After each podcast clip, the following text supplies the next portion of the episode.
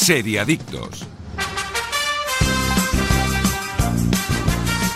Muy buenos días, seriadictos y seriadictas, y bienvenidos a vuestra cita semanal con el universo de las series, aquí en Radio Marca, episodio 28 de la quinta temporada. Yo soy Tony Martínez y aquí estoy con los especialistas más especiales del mundo de las series. Eh, Iskandar, buenos días. Hola, buen día, buenos días a todos y a todas. Aida González. Muy buenos días. Daniel Burón. Buenos días, guapos. ¿Qué tal? Oye, todo bien, ¿no? Todo Sí, bien. todo Hoy perfecto. estáis de enhorabuena, hoy estáis de enhorabuena, os habéis puesto vuestras mejores galas, estáis guapísimos porque toca analizar WandaVision y Daniel y Aida estáis encantadísimos. Vamos, estoy, estoy ya quiero empezar ya a analizarlas. Es que se me, Llevaba me deseándolo desde diciembre, ¿no? me analizo encima, ¿eh? Me analizo encima. Sí, señor. Esta serie que es una auténtica locura, pero a la vez, a la vez, perdón, es una maravillosa locura. Y aquí arranca Seriadictos, claro que sí. En Botemanía tenemos bingo, tenemos casino, tenemos slots, tenemos ruleta, tenemos premios. Solo faltas tú. Vente y tendremos de todo. Botemanía, te toca jugar. Regístrate en botemanía.es y llévate 10 euros gratis para jugar. Solo mayores de 18 años, ingreso mínimo de 10 euros para retirar ganancias. Válido hasta mayo de 2021. Juega con responsabilidad. He estado sin luz, sin vida, sin libertad por 17 años. Esa vida conozco. No hemos nacido para ser cultivados, sembrados y recogidos. Libertad, de Urbizu. El 26 de marzo, una película en cines, una serie en Movistar Plus. Y empezamos con las noticias, rumores, cositas que hay que saber sobre el mundo de las series, pero antes os quiero hablar de Oikos de Danone, porque ayer, viernes por la tarde, estuve preparando un bizcocho, que diréis, ¿un bizcocho? ¿Por qué? Un bizcocho de yogur de stracciatella. Espectacular, ¿eh? Te- Me la apunto, me la apunto. En, en mi, en mi lista, ¿eh? Hombre, claro que te la apuntas, que ¿por qué no os he traído, no? Yo hago magdalenas, que tampoco os he traído nunca. Es que Magdalena, pero también con yogur de Sí, sí, stracciatella. sí, sí, Esto es sí, un sí. espectáculo. Tú tienes que traerlas y yo tengo que traer un trocito de bizcocho para Venga. la semana que viene, os prometo que os lo traigo. Pero es que es un espectáculo, ¿eh? Eh, Me he levantado hoy solo a las 5 de la mañana. Es que ayer ya me fui a acostar con ese nervio de decir, tengo el bizcocho allí y me he levantado a las 5 de la mañana solo Para para, comértelo. para apretarme el bizcocho entero de Oikos de Danone y poner la mente en blanco, sí señor. Eh, eh, directo a la cocina, directo al bizcocho preparado con el Oikos de Danone de Stracciatella. Y ahora sí, arrancamos con estas novedades en cuanto a las series desde Seriadictos. Daniel Burón, adelante. Pose llega a su fin. La tercera temporada de la rompedora serie de Ryan Murphy será la última. La Casa de Evangelista tendrá sus últimos bailes este junio. Su entrega final se estrenará el próximo 2 de mayo y posteriormente en HBO España. Esta temporada seguirá a Blanca MJ Rodríguez en la lucha por equilibrar el ser madre, estar en pareja y trabajar de ayudante de una enfermera. Por otro lado, el SIDA se convierte en la causa número uno de muerte para los estadounidenses de entre 25 y 44 años, lo que supone un gran mazazo para los protagonistas de la ficción. Y a juzgar por las palabras de Murphy, este cierre parece que ha sido buscado desde el principio. Según el guionista, hemos contado la historia exacta que queríamos y cómo queríamos, y estoy increíblemente honrado y agradecido. La historia de Pose puede que termine en 1996, pero su impacto durará eternamente. ¿La habéis visto? He visto Sí. algo yo. Sí, Superproducción, ¿no es esto? A es, es muy bonita. Es, muy, es una serie muy bonita de ver. De verdad, es, es muy. Está dentro del ámbito queer, eh, LGTBIQ, y la verdad es que está muy bien, es muy chula de ver y yo la recomiendo mucho. A mí es de lo, para mí es de lo mejor que tiene Murphy y realmente es una serie Lo que que, he visto también, ¿eh? es una serie que no tuvo tanta relevancia. Yo creo que ha pasado bastante desapercibida, al menos aquí en España. Es una Sí. serie que ha pasado bastante desapercibida. Y, pero yo creo que es una, es una serie muy chula de ver, la verdad. Y la recomiendo mucho. Bueno, en España hecho, van a hacer lo de RuPaul's Drag Race aquí en España, así que sí, sí, sí, sí, sí, recuperarla, ese momento, Sí, ¿no? sí, sí, sí. Perdón, Escándar, que te he cortado. digo, eh, de hecho, Ryan Murphy dice que para él es su mejor serie. Anda. Eh, él, él lo reconoce, que es su mejor serie. A mí me lo O parece. que, pues, yo no la he visto, ¿eh? No creo la que sea la mejor. que la alaba muchísimo. no creo que sea algo la mejor mejor serie me parece que Ryan Murphy tiene cosas mejores para mí The Politician es mejor pero creo que esta serie es eso no ha tenido el reconocimiento en España mm, como debería haber tenido en otros en otros países no suena un poquito la premisa a It's a Sin la serie que Sí, hicimos poquito, hace claro. relativamente sí, poco Sí, sí, sí, total. Eh, pero yo creo que Sí, a Nueva York. Exacto, yo creo que puede estar muy bien porque como está ambientada en Estados Unidos, creo que podemos ver como el inicio y la diferencia que, que hay entre en lo que vimos en It's a Sin, que está ambientada en el Reino Unido. Yo creo que puede estar muy chulo para tener como las dos versiones de la historia. Mm, Sí, sí, no, sí. Lo que sí, pasa es que yo creo también que lo que he visto se me centra recuerda. también- ¿eh? Perdón, Escándar.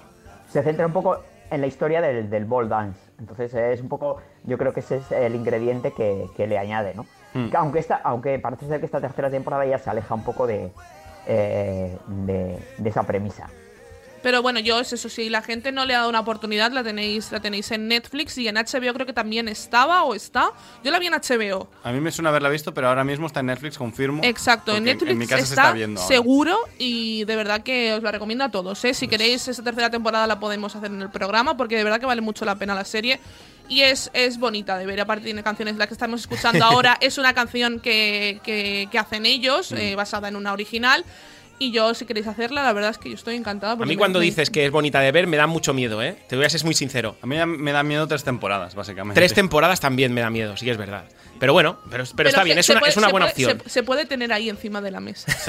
Parece la ahí encima de la mesa. Vamos con la siguiente noticia, Daniel. La segunda temporada de Ted Lasso ya está en marcha para Apple TV. La gusta, comedia encabezada ¿eh? por Jason Sudeikis comenzó para la plataforma como un anuncio promocional y se ha convertido en una ficción alabada por todos, hasta el punto de que su protagonista se hizo con el Globo de Oro.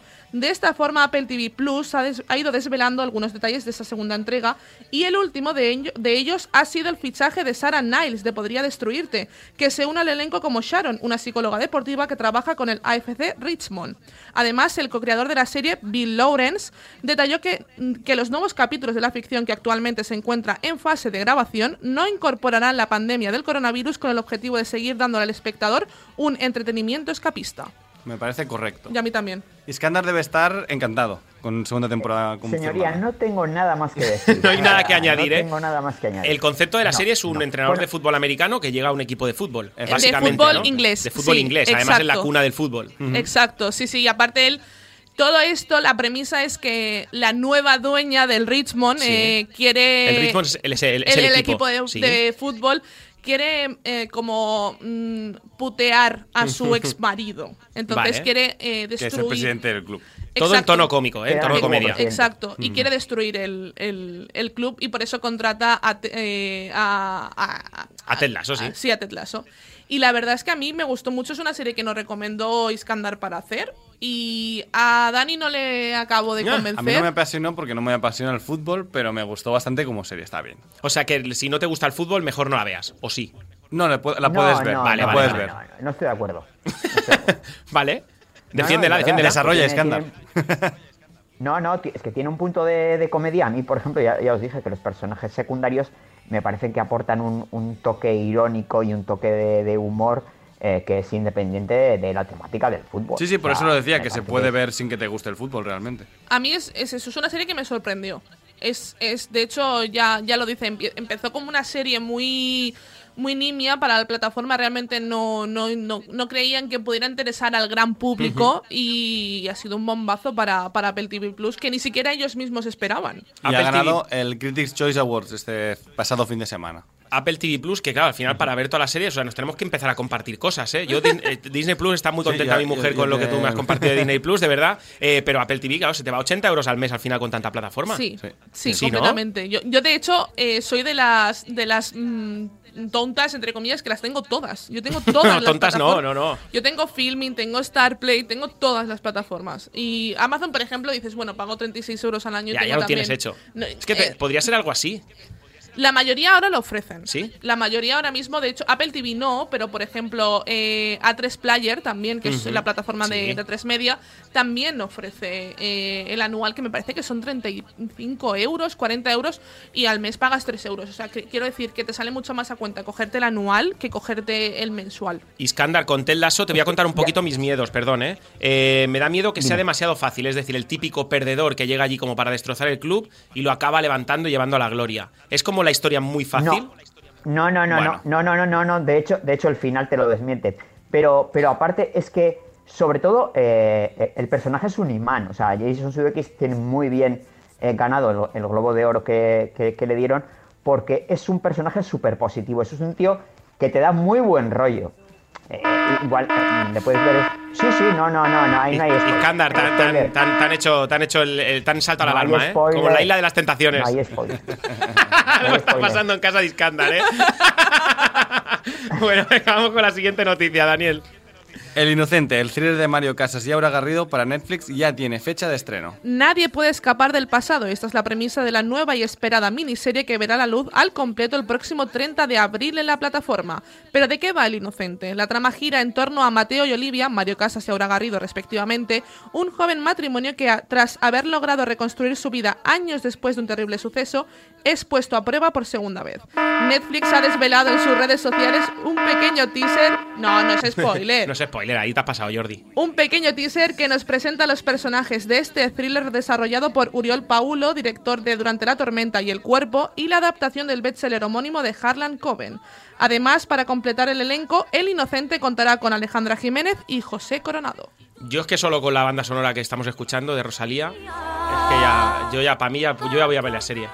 Lo siento mucho. Y Mario Casas, que es un gran Ha denostado. ganado el Goya, Que ha ganado el mejor Goya. actor. Ojo, sí, ojo. Y- Ojo, y ojo, que es Mario que Casas. es muy fácil criticarlo. Es un poco la oreja de Van Gogh de los actores. Es un poco Amaya Montero de los actores en cuanto a que es muy fácil criticarlo y demás. Yo pero siempre lo he defendido. A mí ¿eh? me gusta muchísimo. A mí la película por la que, que le han papeles, ¿eh? premiado, la de Mm. No Matarás, creo que está muy, muy, muy bien. Y la anterior que también vi, que creo que era Adiós, se El llamaba. practicante.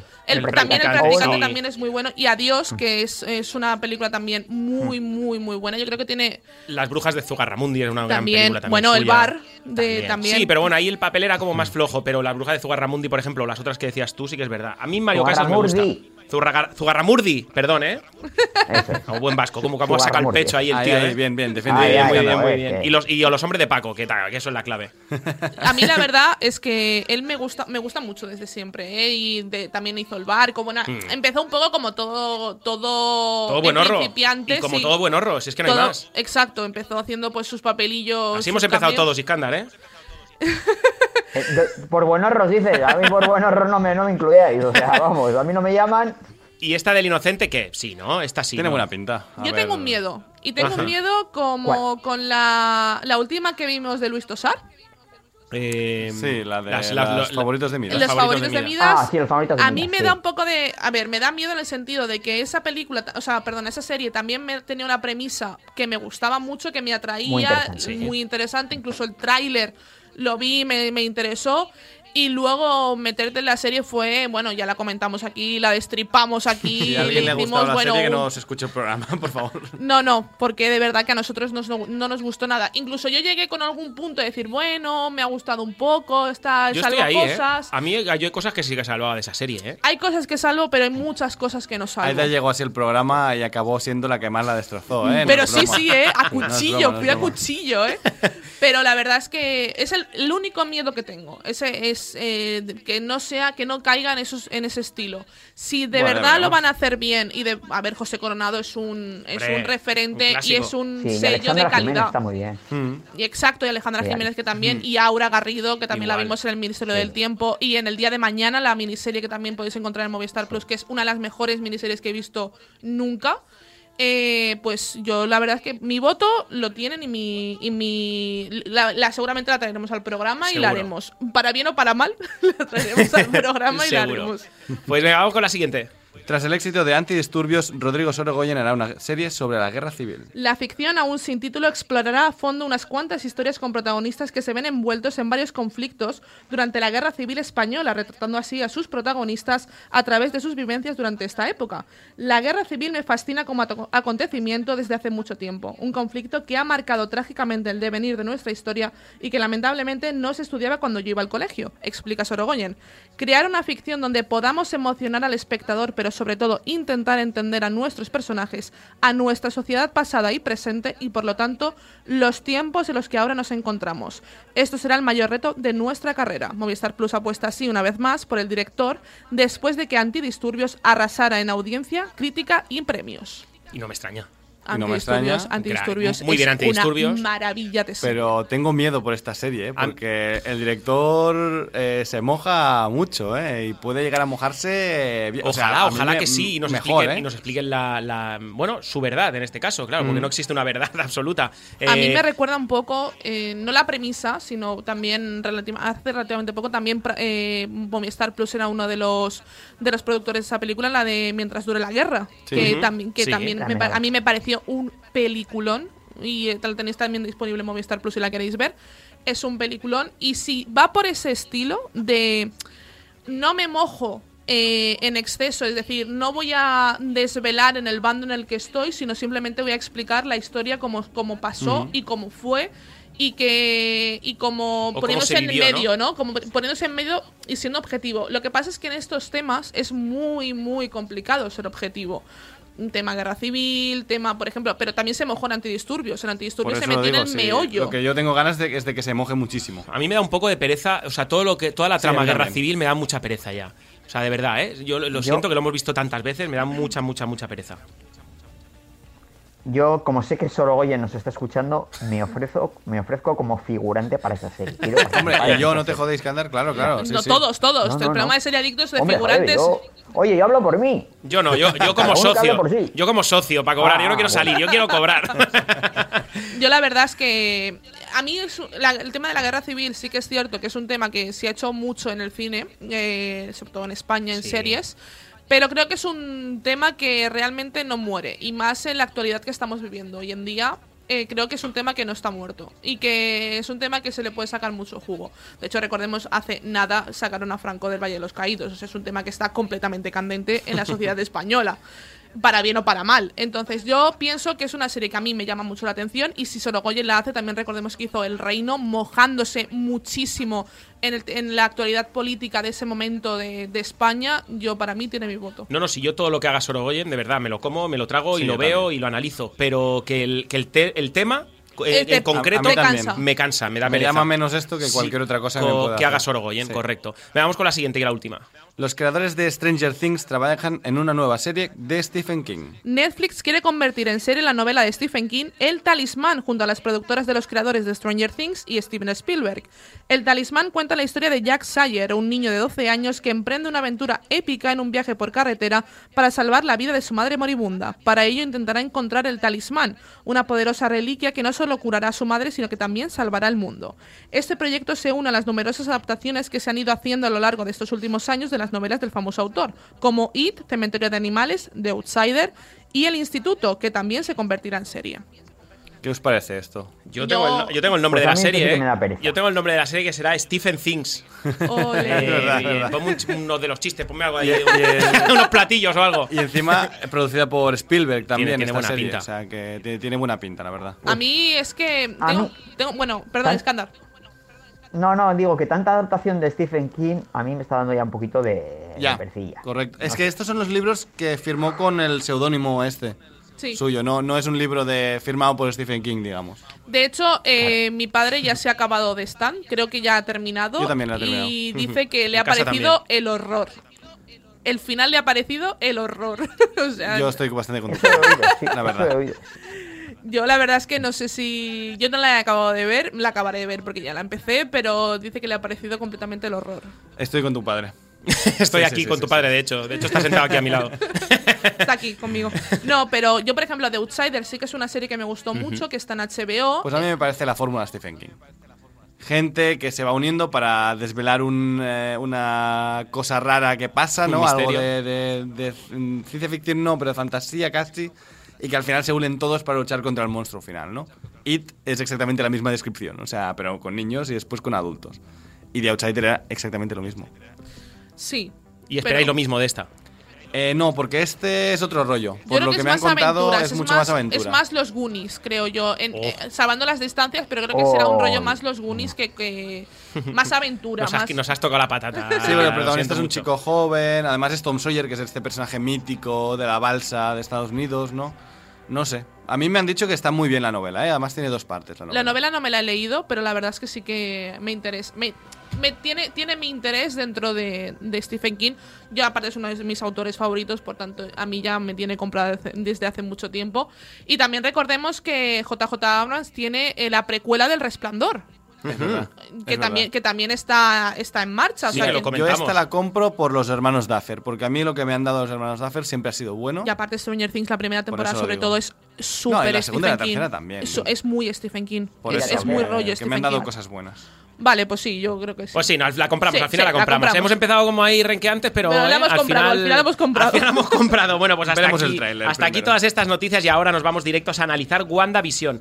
Y os voy a decir una cosa, ¿sabéis cuál es el poder que yo pediría por encima del resto de los poderes? Hacer así con los dedos y tener cuatro oicos de Danone en mi nevera, claro. Madre mía, es que eso es un espectáculo. pero eso es Imagínate. envidiable, ¿eh? Mira, mira, mira, atento. Ah, ya tengo aquí Parece mi Thanos, de ¿eh? Danone.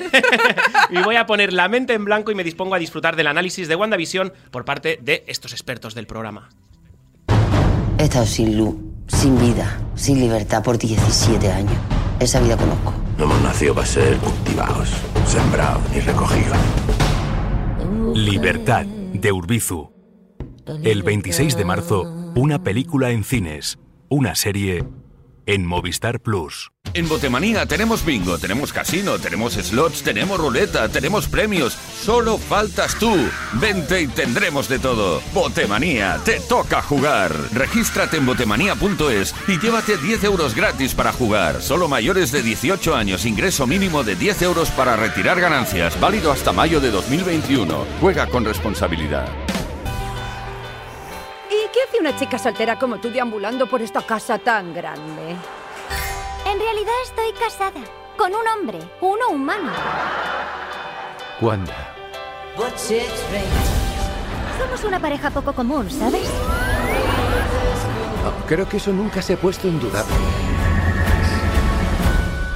No sabemos qué esperar. ¡Wanda! ¿Qué pasa? ¿Quién eres? No lo sé, no lo sé. Aquí pasa algo raro. Wanda, ¿me recibes? ¿Qué están haciendo contigo? ¿Han venido a ayudarnos? Este es nuestro hogar. Pues luchemos por él.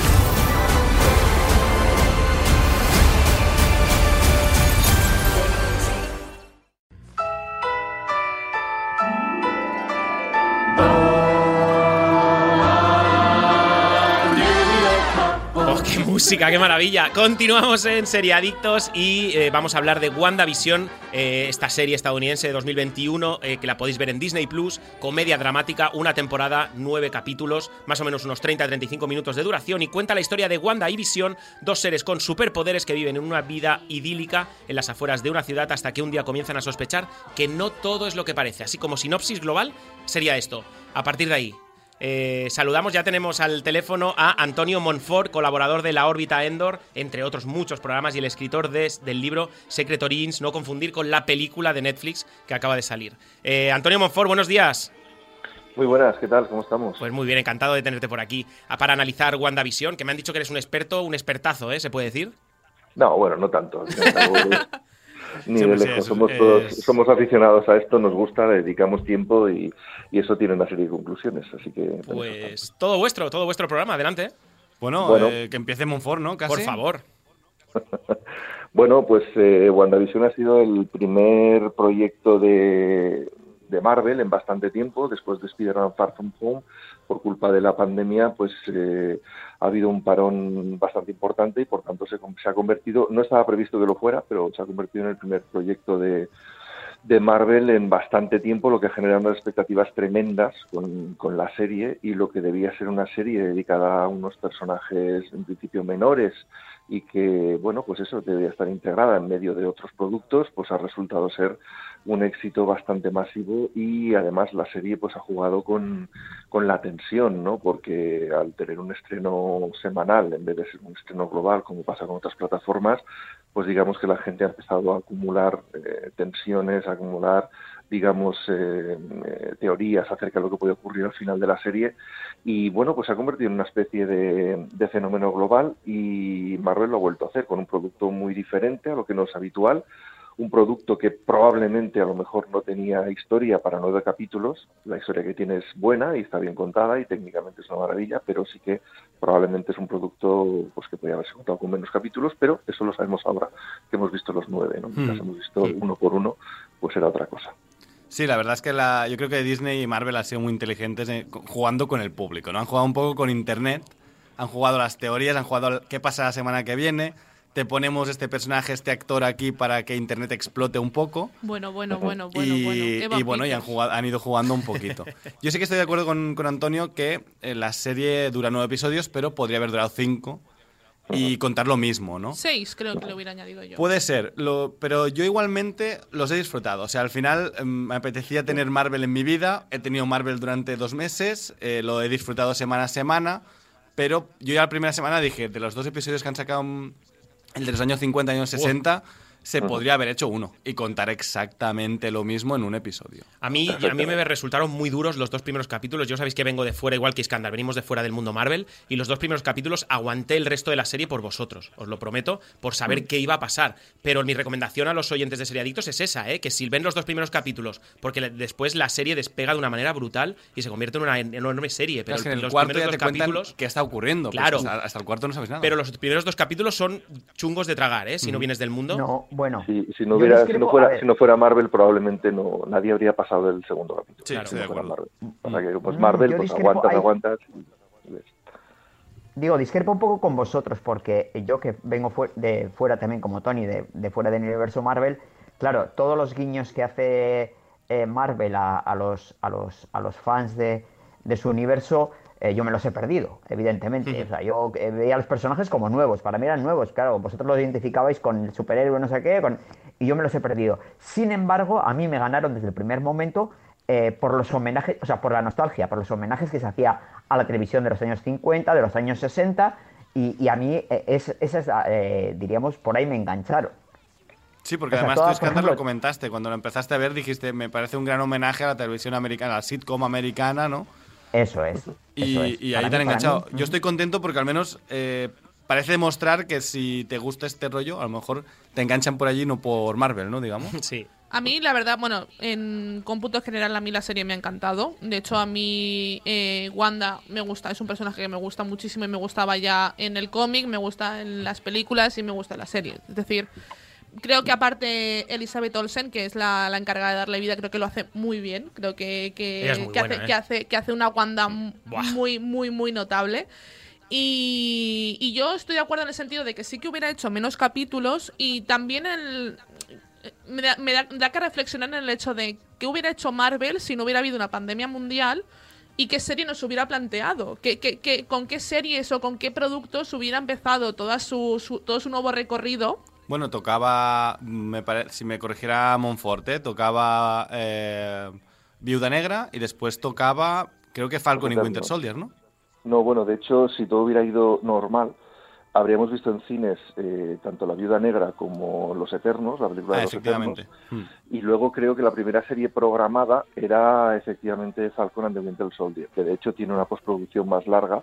Hmm. Iba a serlo igualmente, iba a ser la primera, pero porque tiene una postproducción más larga, Marvel decidió retrasar la de Falcon y adelantar esta porque esta podía estar disponible antes. Pero esta también ha sufrido cambios por culpa de la pandemia, porque Mm. resulta que ha habido escenas de- del episodio final que no han podido terminarse por temas de postproducción, o sea, requerían efectos especiales más largos y tal, y han sido descartadas, con lo cual ha habido cosas del final que, que se nos ha escatimado. Y también, por ejemplo, tenía que haber un cameo de Benedict Cumberbatch como Doctor Extraño, que también se ha, se ha quitado porque por Mm. temas de COVID era mucho más complicado rodarlo y había que estrenar sí o sí la serie ya, porque no se podían permitir más. Bueno, tenemos Más la escena retrasos. post créditos del último capítulo Sí, que te lo enlazan un poquito. que te lo ¿no? enlazan con Doctor, Sí, Doctor sí, Extraño, entonces... A mí Sí, eso me pone de dentro- ligadillo.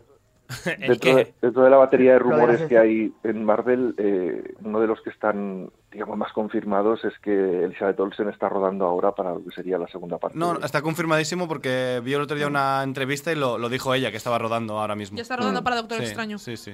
Se supone que, además, originalmente, si se hubiera seguido ese plan pre-COVID, esta serie se había estrenado solo dos meses antes que la película del Doctor Claro, para empalmar perfectamente. Ahora tenemos que esperar prácticamente un año, pero la idea original era estrenaran mucho más cerca la una de la otra y bueno, a ver, evidentemente la trama de la serie habéis visto que encaja perfectamente con lo Sí. que podemos ver en, con Sí. Doctor Extraño. Sí, sí. Aida González, decías tú antes que había que hacer un poquito de trabajo de campo antes de arrancar WandaVision Sí, y era ver creo- algo, ¿no? Yo, bueno, yo lo, lo hemos hablado con, con Dani también. Yo creo que es una serie, al igual que cuando analizamos eh, The Mandalorian, Ujú. que The Mandalorian es, una, es un producto que tú puedes ver sin eh, conocer demasiado el universo Star Wars, incluso sin conocer el universo Star Wars. sí, Tú puedes creo que puedes meterte- empezar por ahí, ¿eh? Puedes meterte en The Mandalorian y creo que es una muy buena forma de entrar a- al mundo de Star Wars. Creo que Wanda sin WandaVision eh, sí necesitas eh, tener background y tener para no para mm, disfrutarla porque la puedes disfrutar Sí, yo la he disfrutado, de hecho. pero para no perderte las referencias. Tiene muchas referencias y tiene una historia detrás de los dos personajes que si tú sabes todo lo que pasa antes, eh, te, es como cuando dices que hacen estos dos personajes juntos, ¿no? Sí, pero esto, yo creo que esto también es un poco el lenguaje que siempre ha hecho Marvel muy bien, adaptar el cómic a la, a la pantalla, porque tú puedes coger eh, un cómic de un personaje y no saber de dónde viene, engancharte con ese personaje y después tirar para atrás. O sea, al final creo que WandaVision es la historia de, retro, de retrocontinuidad un poco, de reescribir el origen del personaje, ¿no? Porque nos lo presentaron de una forma y lo reescribe un poco, ¿no? Sí, di- pero hay una lectura filosófica, una, hay una lectura filosófica de la serie eh, que yo la he podido leer porque me, me he querido informar un poco eh, sobre, eh, sobre la serie porque estaba un poco perdido en, en- en ese tema. Y entonces, eh, claro, eh, lo que se cuenta eh, realmente, eh, o dicen algunos expertos, o dicen algunas opiniones, es eh, el- las fases del duelo de Wanda. Entonces, Sí, pasa por las fases de los primeros capítulos las fases de negación, luego ira, luego aceptación. Entonces, eh, claro, tú, si no conoces la el background de- del, del personaje, todo eso te lo pierdes. Sí, pues, bueno, realmente Pero la Disney... serie, la- Eh, perdona, lo- Antonio. No, no, tranquilo, es que nada, digo que la serie también te consigue transmitir eso aunque no conozcas ese, si lo conoces desde luego mucho mejor y, y Mm. antes. Marvel siempre trabaja con, con niveles, digamos, ¿no? O sea, si tú conoces los personajes de los cómics, verás cosas, entenderás cosas, te harán gracia, cosas que otro público no. Si no conoces los cómics pero has visto las películas, pues mm, ya vas a encontrar cosas. Y si no has visto nada, también puedes disfrutar del producto, pero lo harás probablemente de, de otra manera distinta, ¿no? Yo creo que el producto es lo bastante autorreferencial como para que alguien que no conozca nada, como mínimo lo entienda y entienda los personajes y entienda por lo que están pasando. Y eso es algo genial en Marvel, ¿no? que realmente pueda disfrutar de eso cualquiera. ¿Y creéis que a lo mejor puede servir también como un poco como en The Mandalorian, que sirva para introducir al mundo Marvel a la gente? Es decir, Yo espero que sí. este producto Sí. sirva para decir, vale, me he visto esta, esta serie, me han gustado estos dos personajes, ahora quiero saber cómo empezó su historia, Es- me es voy a ver las yo pelis. De, de los cómics, que eso pasa mucho, ¿no? A veces te coges un cómic de. Incluso te puedes coger. Mira, me ha gustado mucho WandaVision. Voy a coger eh, House of M, ¿no? La casa de M, que es la- el, el TVO más o menos en el que se basa el- la serie, ¿no? Pero eso viene de Vengadores Desunidos, ¿no? Y a lo Mm. mejor, pues mira, luego me voy a ver de dónde sale eso, ¿no? Me cojo Vengadores Desunidos, ¿no? Sí, de hecho, Bueno, Tony, hoy ¿tú qué día- piensas? Tú como, como no experto, A- Yo a mí me ha que, engan- a mí yo es lo que decía, es, estoy de acuerdo con Aida de que me ha llamado la me ha picado la curiosidad de ver un poquito más hacia dónde va Marvel, o sea, de ver un poquito más de dónde viene, cuál es el origen de Wanda, cuál es el origen de Visión. Los dos personajes me han gustado mucho, pero me han dado ganas sobre todo de conocer a otros personajes, porque estos personajes son muy ricos, pero hay otros que tienen referencias dentro de la serie y que también me apete conocerlos. Como Entonces sí, yo creo que han del correcto. FBI. Entonces, lo- Ay, es yo, maravilloso. yo creo que lo han conseguido. Pero es que a mí lo, de las películas de superhéroes y de, y de esta serie, por ejemplo, lo que no me llama la atención para nada es cuando empiezan las guerras. eh, Por ejemplo, el- la última batalla entre las brujas, es que a mí todos esos efectos es que me sobran. O sea, Ah, amigo, bienvenido del- al mundo claro, de Marvel. Eso, es que yo, creo que es lo de menos, además. Es ¿eh? parte del encanto de Marvel, ¿no? Si- Yo creo que es lo de menos, realmente. O sea, la pelea final al final encanta. siempre es un poco. Eh, no sé, un poco lo, lo mismo siempre, ¿no? En cualquier Lo que producto. interesa es el desarrollo de la historia, Exacto. no la pelea final realmente. Es que es más, yo diría que esta serie al final acaba siendo una historia muy humana, un drama muy humano, pasado Claro. por el filtro de, lo- de los cómics, ¿no? Es como cuando le das una tapa a un escritor indie de estos que dice, pues ahora me interesa contar el duelo, ¿no? El, el dolor de perder a alguien y te lo hago aquí y, bueno, pues con el filtro de Wanda disfrazada de, de bruja, ¿no? Pero que al final es historia humana. alturas, a estas alturas el apego hacia los personajes Marvel, sean cómico o en cine, es porque son capaces de generar en ciertos momentos eh, apego emocional. O sea, te Exacto. importan los personajes. O sea, las batallas, la parafernalia de ciencia ficción, digamos, o de fantasía, está genial, es el envoltorio que lo hace atractivo muchas veces, pero lo que queda pozo, lo que deja, lo que engancha a la gente a estos productos es que te importan las personas detrás de los personajes, ¿no? y eso lo hace muy bien bueno, y Marvel. la filosofía. Yo, por ejemplo, la- a, la, a la película del- de, Doctor Extraño me acerqué sin saber absolutamente Mm. nada del universo Marvel.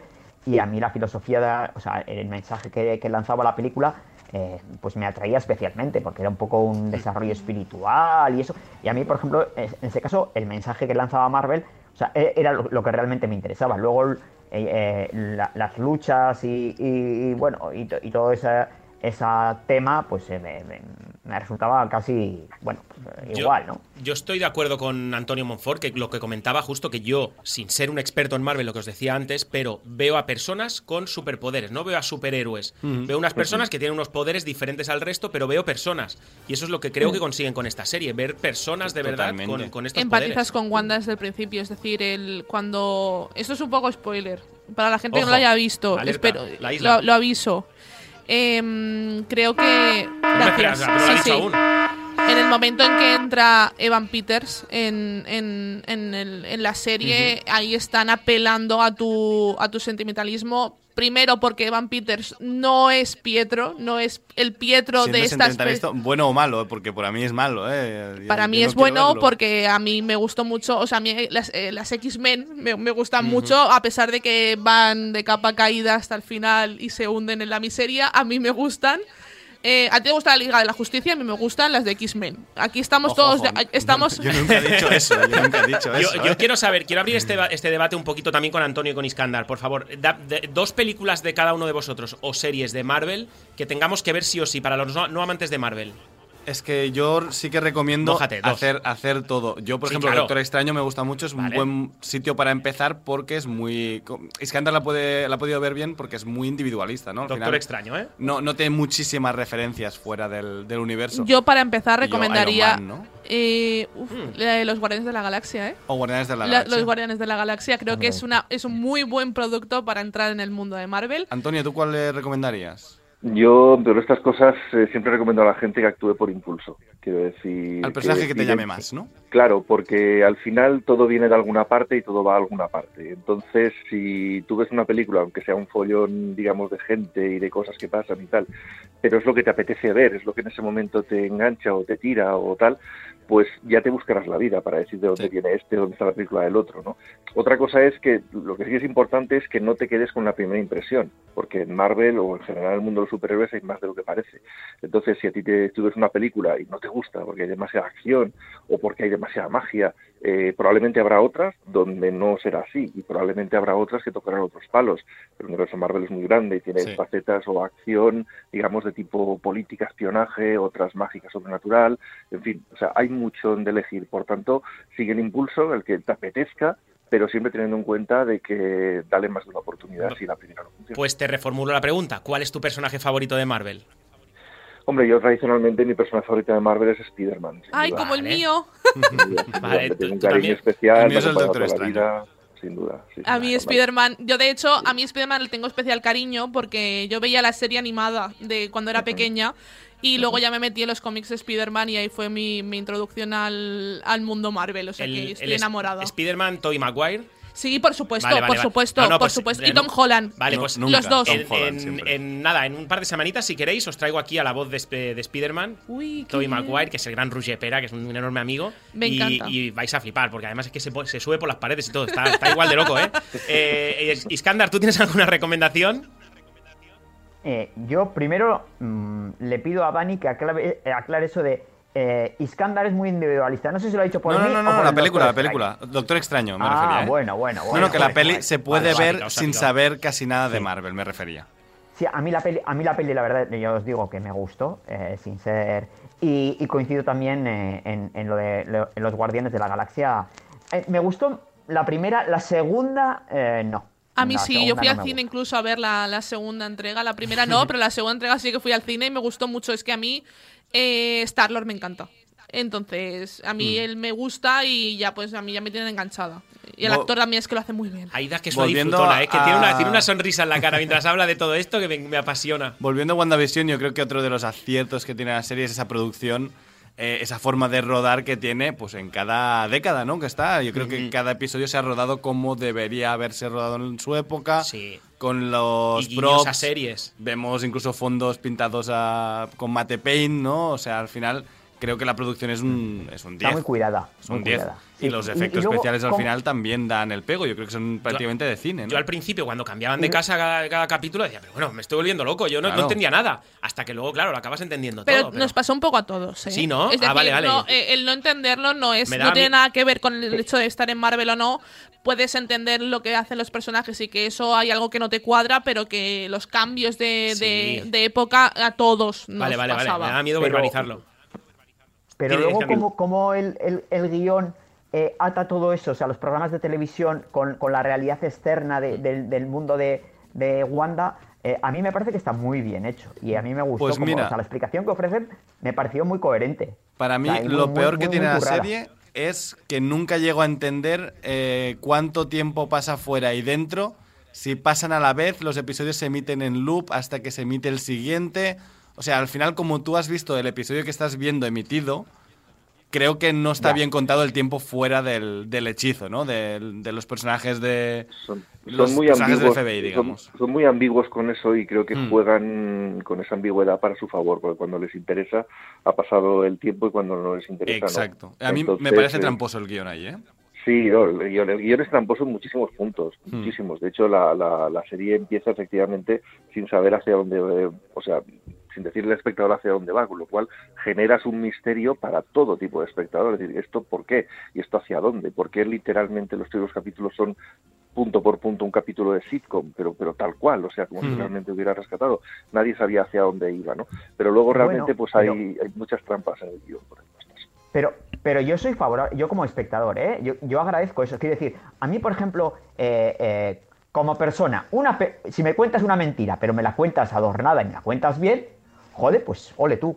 Quiero decir, eh, yo me, me- me- me- a mí la forma me interesa mucho. Eh, el fondo también, ¿eh? pero la forma me interesa mucho. Y creo que en este eh, han cuidado las formas y, y es verdad que te hacen, trampas, eh, o- o, eh, te hacen trampas al solitario, pero muy bien hechas. Pues bueno, pues ole, ole tú. Es que uno, uno de los debates que ha generado la serie más intensos es precisamente hasta qué punto esas trampas te han gustado o no, porque los propios actores, el director y tal han reconocido pues que hay ciertas cosas puestas simple y llanamente para generar confusión, para engañar, para decir, bueno, y esto para que la gente crea que van en una dirección y en realidad van en otra, ¿no? Pero Marvel dentro de ya lo hace genera- esto con los trailers también. O sea, ya, No ya te editan los ahora. trailers eh, cambiándote a Hulk por. Bueno, al Hulkbuster por Hulk, ¿no? Bueno, pero eso no tanto como ahora, no tanto No, no, como eh, en este, esto ha sido exagerado, la verdad. ¿eh? O sea, estas, en Vale, esta no serie realmente no, ha habido no son políticos, son actores. A mí, No, ya, ya, pero lo que me refiero es que es eso, que hay que dentro de lo que nos propone la serie, o sea, hay gente que realmente es un poco lo que decías, ¿no? Que, que hay gente que le gusta ese, que le engañen, que le gusta ese misterio, que le gusta ese decir, bueno, que no impredecibilidad total, ¿no? Que no sepas realmente dónde voy en cualquier caso. Y hay otra gente que dice, hombre, no, me has generado unas expectativas que luego no me has cumplido. Y has generado tú mismo esas expectativas, porque una cosa es lo que se flipa a la gente en Internet, eso es lo que hay, y otra que los propios actores o que el propio director o la propia serie te insinúe direcciones hacia las que quiere ir y luego no vaya. Entonces ese es el debate un poco de la serie, hasta qué punto comulgas con ese tipo de cosas o no. Yo hay una nota, una última nota ya para acabar de, de analizar la serie. A mí me quedan ganas y tengo, me gustaría que Marvel, no sé si hay un proyecto en marcha, me quiere sonar que sí, pero a lo mejor estoy equivocada, eh, de los desaparecidos después del chasquido de Thanos. Que yo sepa, no. Se- sí que se rumoreó, pero de momento creo que no, hay- no está confirmado, ¿no? Hasta donde yo sé, no. Hasta Vale, a mí, no a mí es un, es un tema que me interesaría. O sea, después Mm. del chasquido de Thanos, ¿qué? Que de hecho ¿Qué tienen pasa? una escena buenísima Claro, donde exacto. te muestran cómo la gente reaparece, la gente Ahí, normal, la en, el calle. mismo ¿no? punto, o sea, yo eso es lo que a mí me, me interesa. Es decir, yo quiero ver eso, quiero ver, me gustaría Mm. ver más de eso. Y a lo mejor, pues mira, Marvel, ah, llámame y lo hacemos juntos, no te preocupes. Bueno, el, el nota, nota, tenemos que poner nota, ¿no? ¿O no? yo le pongo un 9. Un 9, muy bien. Yo un 10. Yo, a mí me, ha- Sí, me ha dado de- el Marvel tirón, que ¿eh? yo quería cada semana. Y sí que Vale. es verdad que la, semana, la primera semana fue un poco de decepción, pero después ya, ya te dejas llevar, ¿no? Eh, Antonio- Y mira, y solo por el, tro- por el traje, y Antonio estará conmigo, solo por el traje De de. Wanda, Ah, Qué vale guapa, la pena qué, todo. Qué guapa, qué guapa es. Antonio. Es, increíble. Pues yo me quedaría un siete y medio, una cosa Uh, así. el crítico, ¿eh? Muy bien, ¿eh? Te ha puesto bien, bien, bien Iskandar.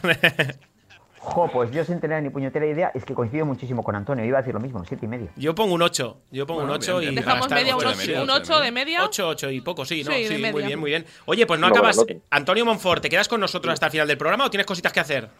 Eh, pues no sé, lo que tú quieras. No, tú mandas, tú mandas. El programa ahora mismo Vamos es ahora a casi la tuyo. Es vamos, casi a, tuyo. vamos a las recomendaciones ahora mismo. Nada, para recomendarnos y, y una ya serie. terminamos el programa. Nos queda muy poquito y aquí queda. Y, pero queda lo mejor, las recomendaciones de las voces de Radio Marca. Pero antes abrimos un Oikos de, de Danone porque este momento es espectacular. En el que abres la plataforma, tardas 45 minutos en decidir qué vas a ver, qué serie vas a ver, pero ese momento se hace más llevadero con el Oikos de Danone y desde Seriadicto te ayudamos a cada semana a escoger entre las mejores series para que puedas vivir tu momento Oikos. El mejor momento del día, acabas de cenar, te abres tu Oikos de Danone mientras carga tu serie favorito. ¿Y vosotros qué? ¿Os apuntáis a vivir vuestro momento Oikos de Danone?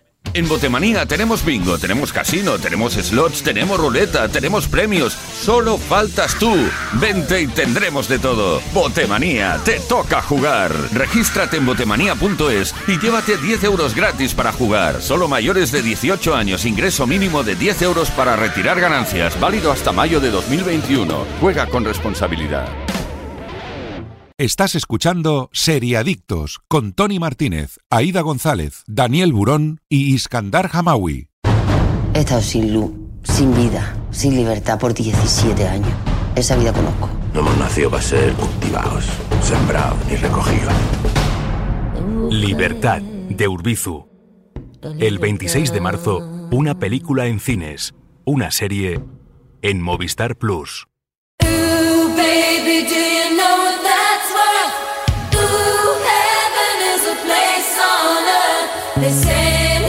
En Serie Adicto y a mí me encanta jugar y si a vosotros os pasa lo mismo tenéis que pasaros por Botemanía y es que en Botemanía tenemos bingo, tenemos casino, tenemos slots y tenemos ruleta, en definitiva tenemos premios. Solo nos faltas tú, oyente de Serie Adictos 20 ya lo tendremos absolutamente todo. Regístrate ahora en botemanía.es y además te llevas 10 euros gratis para jugar. Importante, solo para mayores de 18 años y con ingreso mínimo de 10 euros para retirar ganancias. Válido hasta mayo 2021. Es importantísimo jugar para limpiar un poquito la cabeza, pero ojo, como te pide siempre Botemanía, juega con responsabilidad. Botemanía, te toca ganar y nosotros ganamos con las novedades de Movistar Plus y con Yanela Clavo que va a estar con nosotros en un minutito.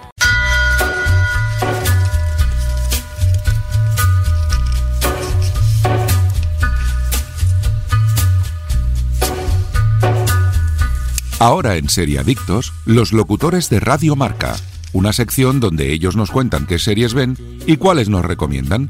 Las voces de Radio Marca en Seriadictos.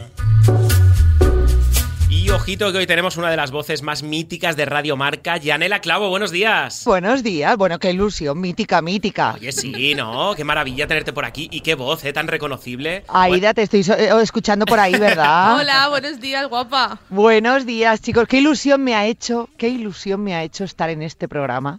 Me alegro mucho, Oh, eh. Me alegro mucho. Es que yo pensé que me ibais a dejar ahí a la cola, como No, diciendo, no, no, no, no. De hecho, como te he elegido yo, porque a mí me pasaron los números y yo te he escogido. Yo he decidido que tú vengas esta En- semana. Entonces solo te voy a hablar a ti.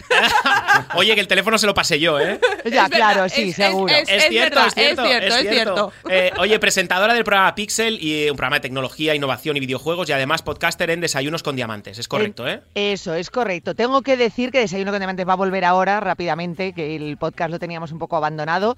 Eh, sobre todo, ya sabéis que me dedico a la salud con el programa de Cuídate. Os tengo que decir que os gano por goleada. Ah. A vosotros y, y a Marcador. ¿Ah, por qué? Porque es el programa más longevo de Radio Marca. Teníais que haberlo dicho. eh, pues mira, sí, nos faltaba ese dato, ¿eh? Pero muy bien. ¿Cuántos años? Eh, 20. 20, Hicimos pero- 20 años en Radio Marca, 20 años que tiene el programa. Bueno, de hecho, el programa incluso se emitía antes de esta Radio Marca. Bueno, no, eso es Pero, pero es el paciente cero, ¿eh? De Radiomarca, muy bien. Pero el, ¿pero tú llevas 20 años en la casa? Sí, hombre, pero sí, soy muy joven. Ah, bueno, yo qué sé. Yo lo recuperé, llevo 17. Bueno, Madre oye, tampoco son tan pocos, ¿eh? Muy bien. Oh. Bueno, ¿y, ¿y qué nos quieres recomendar? ¿Qué serie nos quieres recomendar? A ver, ¿cuánto tiempo tengo? Pues nada, cinco minutitos, ¿no? Más o menos. Ala, ala, que, que- pero, pero, pero Es muy poquito aquí, picadito. pi- picadito, eh, cortita y al pie, que decimos por aquí, ¿no? Vale, y puedo hacer spoiler porque dependiendo del spoiler Tú puedo tira, elegir. si no te vamos a llamar nunca más, o sea, tú tira, tira, sin problema, Yanela. Ostras, Pedrín, venga, adiós, baja regleta. Eh, vamos a ver, mi recomendación, eh, os voy a recomendar la última porque la tengo más reciente y soy de memoria bastante dispersa, es Blind Spot. Ajá. ¿Habéis hablado de ella? No, no, no, no. Ostra, serión, ¿eh? Serión. Este, este va a ser vuestro programa del año. Oh, qué La mejor serie, bueno, tampoco, me Ojo, he venido ¿eh? muy arriba, pero es muy, engancha muchísimo, es muy entretenida. Eh, ¿Os digo de qué va o qué hago? Sí, ¿y dónde se puede ver? Mira, se puede ver en HBO. ¿Vale? ¿Vale? Entonces, es una serie es de una chica que de repente aparece. eh, bueno, una chica no, aparece una bolsa en Times Square. Se piensan que es una bomba. Entonces llega el FBI y cuando van a abrirla, la bolsa empieza a moverse y aparece una chica desnuda, toda tatuada. y en la espalda el nombre de un agente del FBI. Entonces Uy. la llevan al FBI, no tiene memoria, le han borrado la memoria, no sabe qué hace ahí, no sabe por qué está tatuada y a partir de ahí, bueno, pues empiezan a investigar. Entonces cada tatuaje eh, termina conduciendo a, pues a un criminal o a un acto vandálico o, a- o algo que se está tramando, eh, sobre todo en América, pero bueno, al final se termina extendiendo a todo el mundo, eh, pues de algún malhechor. Y los van capturando, pero bueno, ahí la serie tiene... Bueno, bueno, bueno, pero oye, la trama pinta muy bien, ¿eh? Bueno, bueno, Yo no la conocía esta serie. Yo tampoco, ¿eh? No la conocía. ¿En serio? ¿Y sois seriadictos? Sí, a ver. Iskandar, tenía algo que decir. Yo sí. sí la conocía, sí, sí. No, no, porque la estuvo emitiendo en su momento Antena 3. eh, las primeras Sí. temporadas las, las- las- las emitía Antena 3. Sí, a mí es, a ver, es una serie que la premisa me parece, eh, como dice Yanela, a mí me parece muy, muy, muy interesante, me parece muy, muy novedosa. Lo que pasa es que es verdad que al final, los eh, claro, era una serie que al final, eh, a pesar de ese hilo de, que te dejaba la, incógnita de, por qué esa chica había aparecido allí, por- el porqué de los... Claro, cada tatuaje te llevaba a un procedimental. Entonces al final era una serie un poco que resultaba algo repetitiva. ¡Hala! Algo repetitiva. Te la has desmontado, ¿eh, Yanela? sí. Pero, lo que acaba de decir. No, no, no. No, no, él es el abuelo del programa, ¿eh? No Sí, te no, no, asustes. no motiva él es el nada. abuelito del programa, que el cascarrabias que él tiene que dar ahí su, su No, pero es su su opinión, pero. es su opinión, está bien. Ostras, pero si me decís esto, yo traigo los serrano. ¡Ojo! Ojo los Ojo, serranos, ¿eh? ojo los serrano, ¿eh? Ojo, cuidado, ¿eh? Ojito los Serión, serrano. Que no serión. vuelvan, ¿eh? Ojo que no vuelvan, ¿eh? Sí. Bueno, vuelven los hombres de Paco, o sea, ya, ya no podemos esperar cualquier tipo de cosa en este mundo después de los hombres de Paco. Buena, buena, buena. Yanela, y a pesar de todo te quiero, ¿eh? A pesar de todo te ¿En serio? Bueno, pues mira, Sí, yo a ti también, es verdad. Los tatuajes se hacen repetitivos, tienes toda la razón. La serie es una mierda, yo no la vería. Eh, no sé qué he hecho con mi vida en los últimos dos meses. No, no, pero está muy bien, está muy bien. Si, si a ti te ha gustado, nosotros respetamos tu Sí, opinión. sí. Y aparte, como yo no la he visto, no, no tengo ningún tipo de, de, background. Yo la voy a, voy a entrar a verla, a ver qué tal. Yanela. Son cinco temporadas. Porque, Hostia, Ana, es que- casi, es verdad, qué, qué fácil, Poco qué fácil de ¿eh? pasar. Poco estatus, ¿eh? Pocos tatuajes, No, me es que a mí las series así de casos y tal, a mí, por ejemplo, yo era súper, súper fan de mucho. Castle. Yo Oh, era oh, súper oh, fan. me encanta Castle. ¿Ves? O sea, es la pera. eh, Castle y después el mentalista que ya se supera con el mentalista. A mí o el sea, mentalista también me gustaba mucho. oh. sí, sí, sí, somos, somos del mismo estilo. Pues de mira, Castle Y del mentalista, ¿eh? Ah, Todas. ah. todas. Pues si te gustó Castle, yo te recomiendo una serie que, que es eh, de los creadores de The Good Fight, que es eh, Evil. Ah, Evil. La he Evil. visto. Bueno, Evil, Evil es, es, es genial. Es una maravilla, así es- que es- te, la te- te llevas una recomendación. Venga, Hombre, vamos, bueno. vamos a hacer del justo. matrimonio King. Exacto. Vamos a hacer justo esto, vamos a arrancar, ya que está Yanela aquí con nosotros, vamos a hacer las recomendaciones del equipo, las jugamos con ella y, y venga, empezamos contigo, Aida. Pues yo aparte de Evil voy a recomendar eh, Nevenka, que es una mm, serie documental que podéis encontrar en Netflix y es una serie que nos explica un caso real que pasó aquí en España de una concejala que mm, denunció al alcalde de, de su ciudad por acoso sexual y violación. Eh, ya os digo, es un, es un caso real de 2000, del 2000-2001 y aquí en España y además está completamente re- relatado por ella. Ella ganó el juicio eh, y a pesar de ganar el juicio, el, ju- el juicio, eh, la sentencia fueron 12.000 euros, no entró en la cárcel, fueron 12.000 euros y, no sé, de- y creo que 6.000 de multa.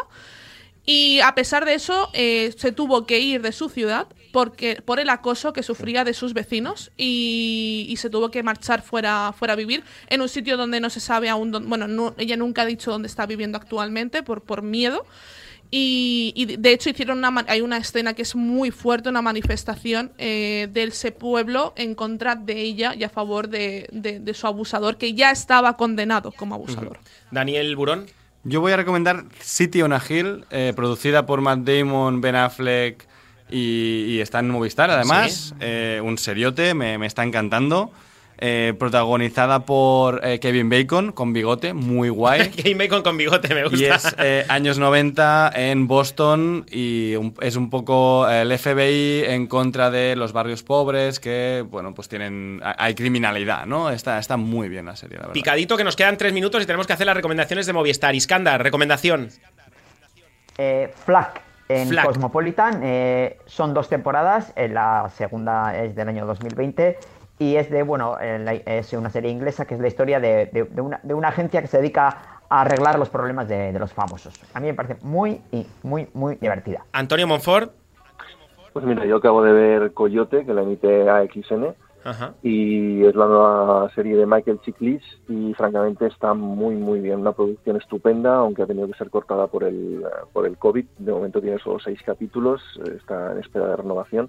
Y es la historia de Ben Clemens, que es un patrullero de la frontera de Estados Unidos, muy estricto, muy bajo el libro, que por culpa de un montón de circunstancias tendrá que empezar a ver las cosas desde el punto de vista de, de la gente del otro lado de la frontera. ¿no? Muy, Yo, muy en mi caso, voy a apoyar el Producto Nacional. Voy a eh, recomendar La Víctima número 8 con un enorme César Mateo. La podéis ver en Netflix también. Una temporada, ocho capítulos, un atentado en Bilbao. Y a partir de ahí ya lo, ya lo veremos. Eh, Yanela Clavo, que muchísimas gracias, cariño. Que es un Eh, placer tenerte por aquí. No, que yo vuelvo. Vais a llamar a Raúl Varela, ¿no? Ah, eso te iba a decir. ¿A quién quieres que llamemos? Pues a Raúl Varela y su turno me lo quedo yo. Ah, vale. Es que Vale. vamos, a- vamos a decir las mismas series. ¿Sí? Raúl Varela, entonces, ¿eh? Es, la es el que quieres que llamemos para la semana que viene. Sí, vais a flipar. Yanela, Venga, ya sabemos hecho. quién manda en tu casa. Ya Sí. sabemos quién manda en tu casa. Por lo menos en el mando. Por lo menos Oye, en el mando. oye, nada, que muchísimas gracias. Un besito enorme y nos vamos con las recomendaciones de Movistar Plus. Gracias, Yanela. Gracias. Gracias, ahora. Antonio.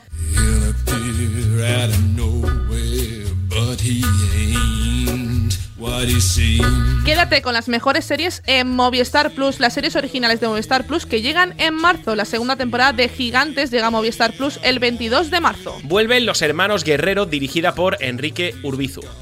El 26 de marzo se estrena Libertad también de Enrique Urbizu, que además llega en, dos formatos simultáneos. Por un lado será una película solo en cines y por otra una serie de cinco episodios solo en Movistar Plus. Libertad es una obra cruda, sucia y cocinada a fuego lento por la mirada tan libre y personal de Urbizu. Ya hay fecha para el estreno de la segunda temporada de Merlisa Pereaude. Por fin, la serie original Movistar Plus, eh, protagonizada por Carlos Cuevas, Paul Rubio y María Pujalte, llegará el 2 de abril. Apuntad esa fecha. Los próximos estrenos de, de series internacionales, que viene El Lobo, estreno el 16 de marzo Movistar Series Manía, día al 12. Miniserie danesa de 8 episodios de gran éxito sobre las consecuencias de un presunto caso de violencia doméstica en el seno de una familia. Fantasmas, temporada 2, estreno el 19 de marzo Movistar Series Manía. Segunda temporada de esta comedia disparatada sobre un variopinto grupo de fantasmas de diferentes épocas que conviven en la mansión Baton, junto con los nuevos inquilinos. Una pareja que ha heredado la casa y pretende convertirla en un hotel. La primera temporada en emisión. Llega la sexta temporada de Line of Duty el 24 de marzo a Movistar Series Manía. Una de las series policíacas más icónicas de la televisión inglesa. Y series recién estrenadas, Hierro temporadas, cada viernes un nuevo episodio. El thriller de investigación protagonizado por una imponente Candela Peña que presenta un nuevo caso de la jueza Candela Montes en la isla del Hierro. Y hasta aquí las recomendaciones de eh, Seriadictos y las de Movistar Plus. Y hasta aquí el programa Seriadictos, que de verdad que ha sido un placer que estar con vosotros,